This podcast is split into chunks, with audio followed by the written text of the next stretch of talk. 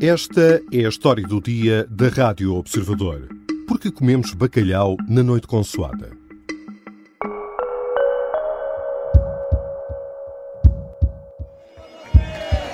Of course, we are fado, we are bacalhau, we are caldo verde, we are cozida à portuguesa. Foi assim que Marcelo Rebelo de Sousa caracterizou o povo português durante uma visita ao Canadá em setembro deste ano. Ali não muito longe da Terra Nova, onde desde o século XV milhares de pescadores contribuíram para alimentar o palato dos portugueses.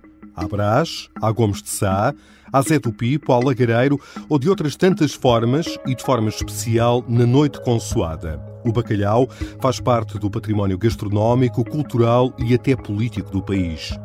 Como se tornou o bacalhau parte da identidade do povo português? Que relação tem com os momentos de maior carência? E por que comemos bacalhau na véspera de Natal? Nos próximos minutos vou conversar com a Catarina Moura, jornalista e autora de um artigo intitulado Glória, Pobreza e o Natal copiado pela televisão. O IAR mesmo bacalhau. Eu sou o Miguel Videira e esta é a história do dia de sexta-feira, 22 de dezembro.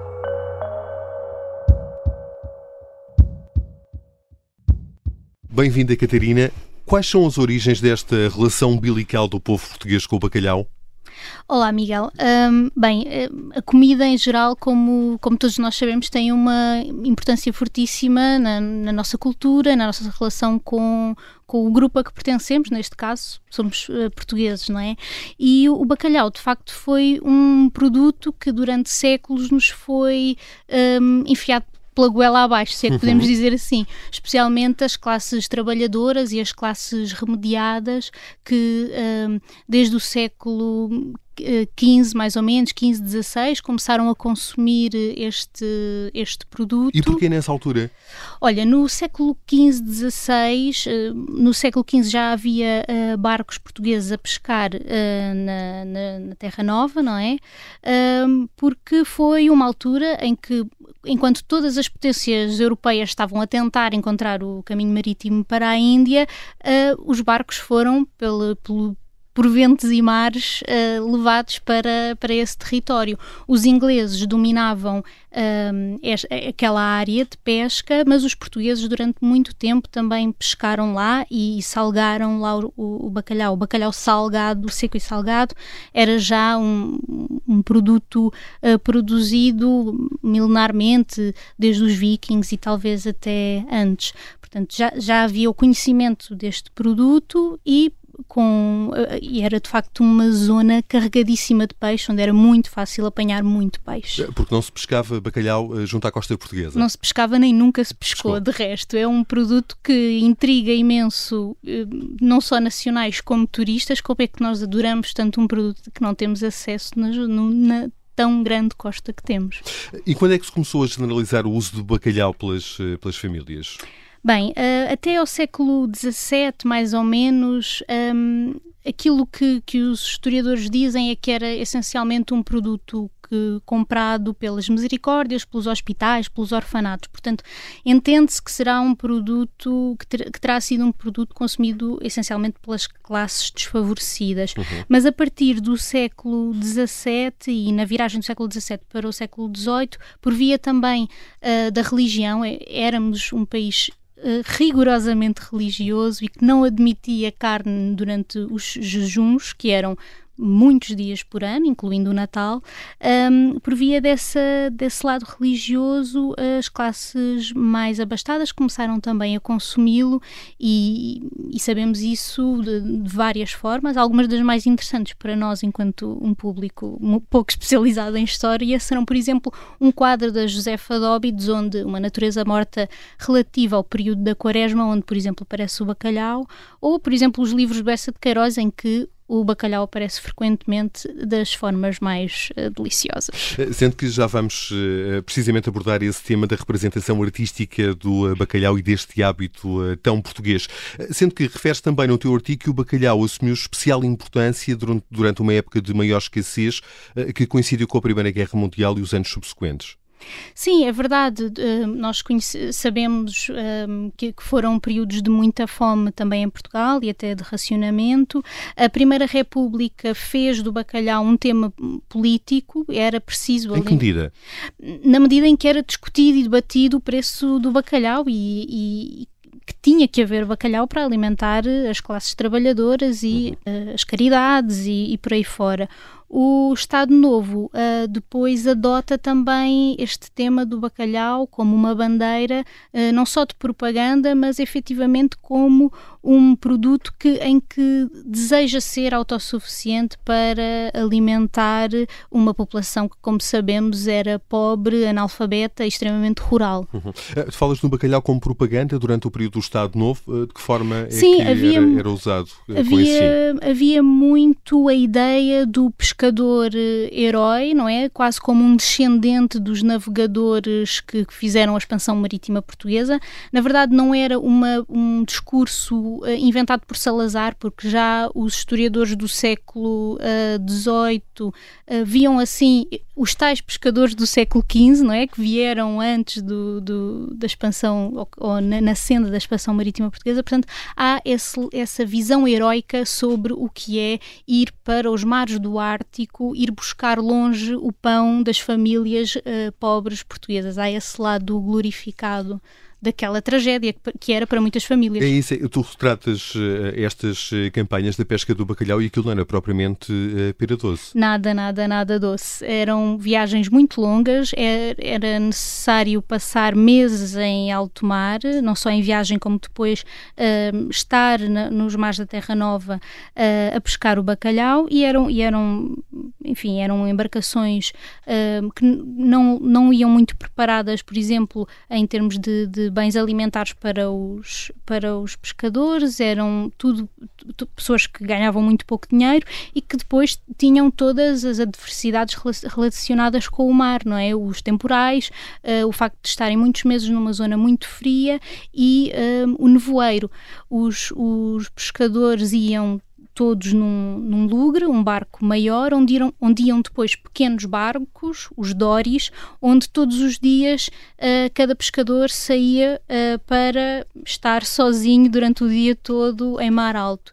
E isso muitas vezes um, acarretava perigos, como por exemplo num dia de nevoeiro cerrado, era preciso que ele soubesse encontrar o caminho de volta ao lugre. Uhum. Também tinha que calcular muito bem quanto peixe uh, pescava para que o barco não virasse e era uma pequena chata, não é? Eh, de resto, esta era uma atividade tão uh, difícil, uh, tão complicada, que até era uma alternativa ao recrutamento para a guerra colonial. Sim, há, há, muitas pessoas que falam nisso, em, em particular eh, falei com, com o Sandro William Junqueira, que é um escritor que está a trabalhar e trabalhou sobre este tema nos últimos anos e ele uh, recolheu muitos depoimentos de pescadores e de famílias de pescadores na, na Groenlândia, na Terra Nova. Um, e, e, de facto para muitos era, era apresentada essa oferta, não é? Uhum. Preferes ir para o ultramar ou preferes ir para a pesca do bacalhau? Uh, havia uns que escolhiam uma coisa, outros outra, mas não, em nenhuma das hipóteses era uma escolha fácil. Há um dado interessante que uh, fazes referência no teu artigo e que se prende com a prevalência do consumo de bacalhau, face, por exemplo, à carne de porco ou outras carnes uh, na década de 40. Sim, isso ajuda muito bem a perceber a maneira, o impacto deste, deste produto na população uh, durante, nomeadamente, o Estado Novo, não é? por exemplo, o, o tenho, tenho recolhi alguns dados que uh, dizem que na década de 40, no final da década de 40, uh, consumiam-se 47 toneladas de bacalhau em Portugal. E, por exemplo, de porco, que é um, como sabemos, um animal muito caro à gastronomia portuguesa, 29 toneladas. Portanto, é uhum. uma diferença abissal. De aves, que hoje podemos pensar que seria uma carne mais comum, mas não se consumia frango como hoje consumimos, não é? Consumiam-se 10 toneladas anualmente. Portanto, era esta a importância deste alimento para uma população que tinha como base da sua alimentação essencialmente o pão, as batatas, algumas hortícolas. Portanto, a par da sardinha, que é outro peixe que é consumido popularmente por todo o país, toda a costa, aliás, um, é a grande fonte proteica da alimentação portuguesa. Oh, Catarina, como é que era alimentado este consumo voraz de bacalhau? Através de importações? Sim, porque a autossuficiência do bacalhau foi sempre um, uma propaganda, uma, um objetivo mítico que nunca foi concretizado. Um, sempre se importou bacalhau e durante séculos, especialmente aos ingleses, que é até muito engraçado notar que um, ali no, no, no, século XVIII, XIX, alguns ingleses que vinham a Portugal, um, não só em, para fazer os seus negócios, mas também uh, a famosa escrita de viagens, que por essa altura é muito forte, notavam que o povo português era extremamente religioso e achavam isso muito estranho. Bem, os comerciantes ingleses de bacalhau em Portugal podiam achar estranho, mas alegravam-se muito com isso, porque era graças a esta religião uh, feroz que, uh, religiosamente, se comia bacalhau em Portugal. Sendo que, por esta altura, também havia uma pesca organizada de bacalhau promovida pelo, pelo Estado Novo. Exatamente, a tal campanha do, do bacalhau. bacalhau. Uhum. Havia uma política protecionista, bem, em relação a muita coisa, como é sabido, mas em relação ao bacalhau também, com tabelamento de preços, com um, financiamento por, por, parte do Estado e depois com todo o aparato uh, discursivo e propagandístico do Estado que levava, por exemplo, a fazer-se a benção dos lugres e dos dóris uh, no Tejo, uh, com grandes discursos sobre a fé e o império antes da saída dos barcos para a Terra Nova. Já voltamos à conversa com Catarina Moura, jornalista que assina um artigo que pode ler em observador.pt intitulado Glória, Pobreza e o Natal copiado pela televisão o IAR mesmo bacalhau. Na segunda parte, vamos eh, perceber como nasceu a relação do bacalhau com a noite de consoada que se aproxima, a representação que tem nas diferentes formas de arte e a origem de expressões como para quem é bacalhau basta. Para já, deixamos e por breves instantes esta história do dia em Águas de Bacalhau.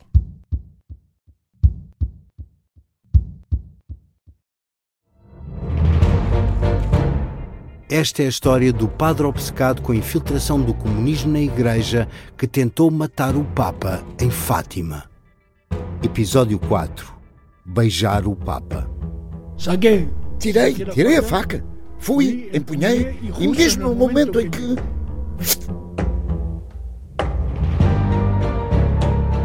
Matar o Papa é uma série para ouvir em seis episódios e faz parte dos Podcast Plus do Observador um novo episódio a cada terça-feira. Os assinantes do Observador têm acesso antecipado a todos os episódios desta série, já disponíveis em observador.pt. Os Podcast Plus do Observador têm o apoio da Kia. Estamos de regresso à pesca de informação sobre o bacalhau, espécie que se confunde com a identidade nacional, e à conversa com a jornalista Catarina Moura, autora de um artigo sobre o fiel amigo que pode ler em observador.pt. Catarina, dávamos conta na primeira parte da generalização do consumo do bacalhau, acessível à maior parte das famílias, sendo que esta realidade começa a mudar desde logo com o 25 de Abril. O que é que aconteceu? É verdade, muita coisa mudou com o 25 de Abril e com todo o protecionismo que havia em relação a um produto que não era pescado em águas nacionais, é expectável que o bacalhau também tenha sido uma dessas mudanças, a relação com o bacalhau.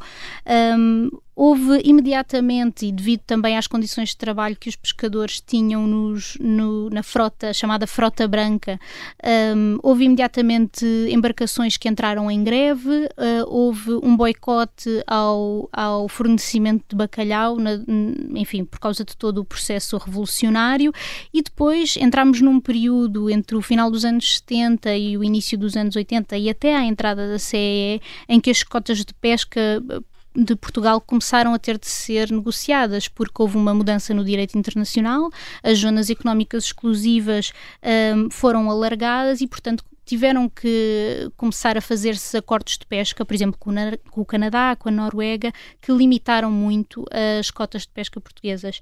E por fim, eh, mais recentemente, e depois da entrada da CEE, começa a questão, começa a ver-se cada vez mais a questão ecológica eh, na limitação destas cotas, não é? Há a necessidade de proteger os estoques de bacalhau, por exemplo, eh, na Noruega, e portanto as nossas cotas foram também diminuindo. Começaste por referir o impacto do 25 25 de Abril na evolução do preço do bacalhau e há de resto uma música de Paulo de Carvalho que retrata esta mudança.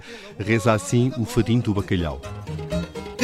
Quiser saber-lhe o gosto, vai pagar com juros e tem muita sorte. Esta música, eh, Catarina, versa precisamente sobre isto, sobre, sobre esta mudança um, eh, do preço, essencialmente, do bacalhau e a dificuldade de acesso por parte da maioria das famílias. É verdade, e, e deixa-me acrescentar que é uma música que mostra também o amor ao bacalhau, não é? Porque fala-se da saudade do meu bacalhau e, e por aí fora, portanto, além de expressar essa e isso que vimos vivendo ano, ano após ano, parece que todos os anos há uma notícia sobre o aumento do preço de bacalhau e pessoas entrevistadas junto às bancas a dizer e agora como é que eu faço o meu Natal? E, e de facto justifica-se com este amor ao bacalhau. Sendo que para o ano, Catarina, eh, espera-se uma nova subida dos preços do bacalhau, não é? É verdade, o fadinho do bacalhau, vamos poder continuar a cantá-lo, porque um, a Associação dos Industriais do Bacalhau já veio dizer que uh, é provável que os uh, preços venham a aumentar em 2024, como já aumentaram um pouco em 2023 e isto deve-se, além dos custos de produção, que previsivelmente vão aumentar também, à menor disponibilidade dos estoques de bacalhau uh, graúdo, não é? O bacalhau grande, de, de maiores dimensões, um, no, nos mares. Portanto, li inclusive umas declarações do presidente desta associação que dizia se calhar vamos ter que voltar às origens, portanto, aquele tal bacalhau pequeno, um, enfim, que também dá para fazer muita coisa. Uh, ouvimos aqui há pouco uh, Paulo de Carvalho com uh, o fadinho do bacalhau. Esta relação umbilical do povo português com o bacalhau tem representação nas mais diversas formas de arte. É verdade, e isso também é, é uma nota interessante na medida em que penso que reforça a própria ligação uh, dos uh, portugueses ao bacalhau, não é? Não, ou seja, não só através do consumo, mas depois também através do consumo da arte e da representação deste produto e da nossa ligação a este produto na arte. Uh, já, já, já falámos da Josefa de Óbitos, do, do Essa de Queiroz uh, no século XVII e XVIII, uh, mas penso que o, o, interessante de referir é também que estas representações não pararam no tempo e há artistas a trabalhar sobre elas atualmente, inclusivamente a querer contar as histórias dolorosas. Um, porque, porque os pescadores e toda a população que se alimentava de, de bacalhau passaram, por exemplo, no Estado Novo.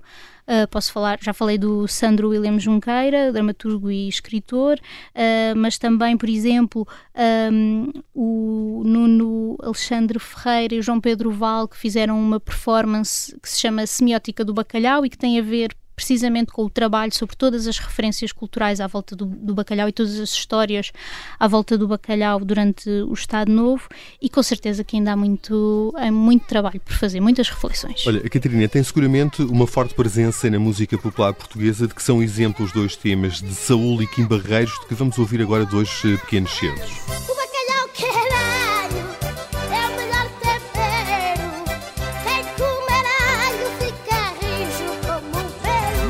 Mariazinha, deixa-me ir à cozinha, deixa-me ir à cozinha para cheirar teu bacalhau. Quero cheirar teu bacalhau, Maria.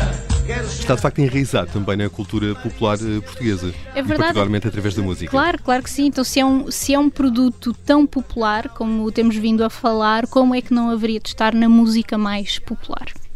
Bom, vamos uh, mudar de sonoridades para ritmos eh, e sonoridades mais natalícias. É já depois da manhã-noite consoada. Catarina, como é que nasceu este hábito de comer bacalhau na véspera de Natal? É uma característica exclusiva do nosso país? Bem, não sei se é uma característica exclusiva do nosso país. Nos países, pelo menos onde há a presença portuguesa, com certeza que também se come bacalhau na véspera de Natal.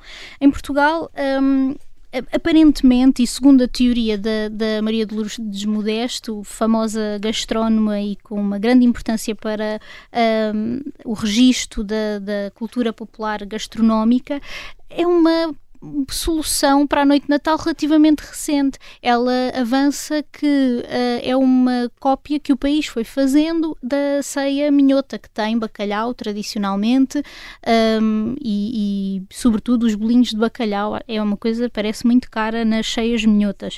Uh, ela avança que provavelmente, além do gosto pelo bacalhau que é fundacional quase da, da, da nação, um, houve também o, o a televisão, não é? De que ela participou durante anos com programas na RTP e durante quase 20 anos cozinhava ceias de Natal riquíssimas, inspiradas na ceia minhota, e ela diz que isso teve de facto uma importância no, na mudança dos hábitos da véspera de Natal.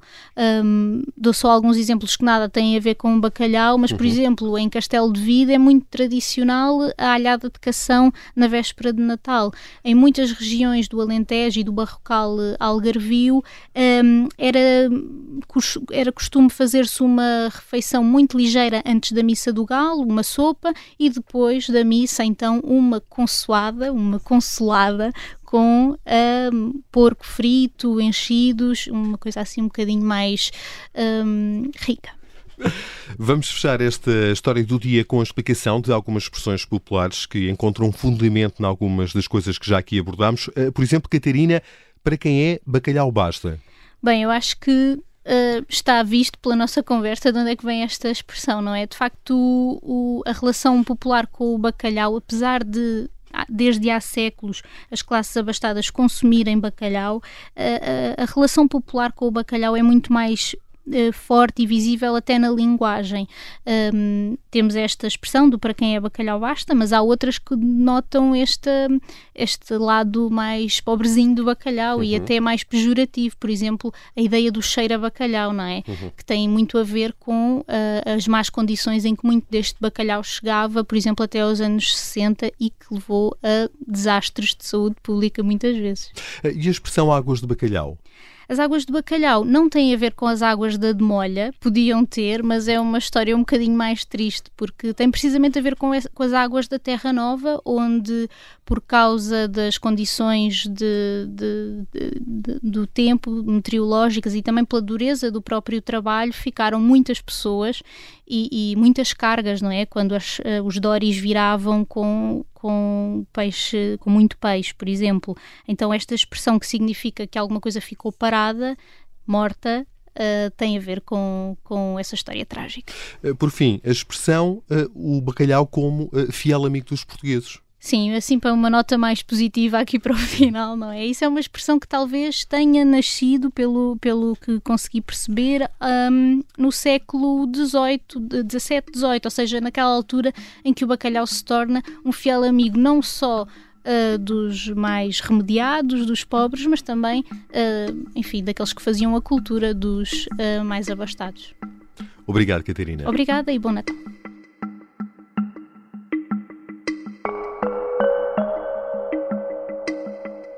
Catarina Moura é jornalista, autora de um artigo sobre o bacalhau que pode ler em observador.pt. Esta foi a história do dia. Neste episódio, usamos músicas de Saúl, Kim Barreiros e Paulo de Carvalho. A sonoplastia é do Bernardo Almeida, a música do genérico do João Ribeiro. Eu sou o Miguel Videira. Bom Natal, até terça-feira.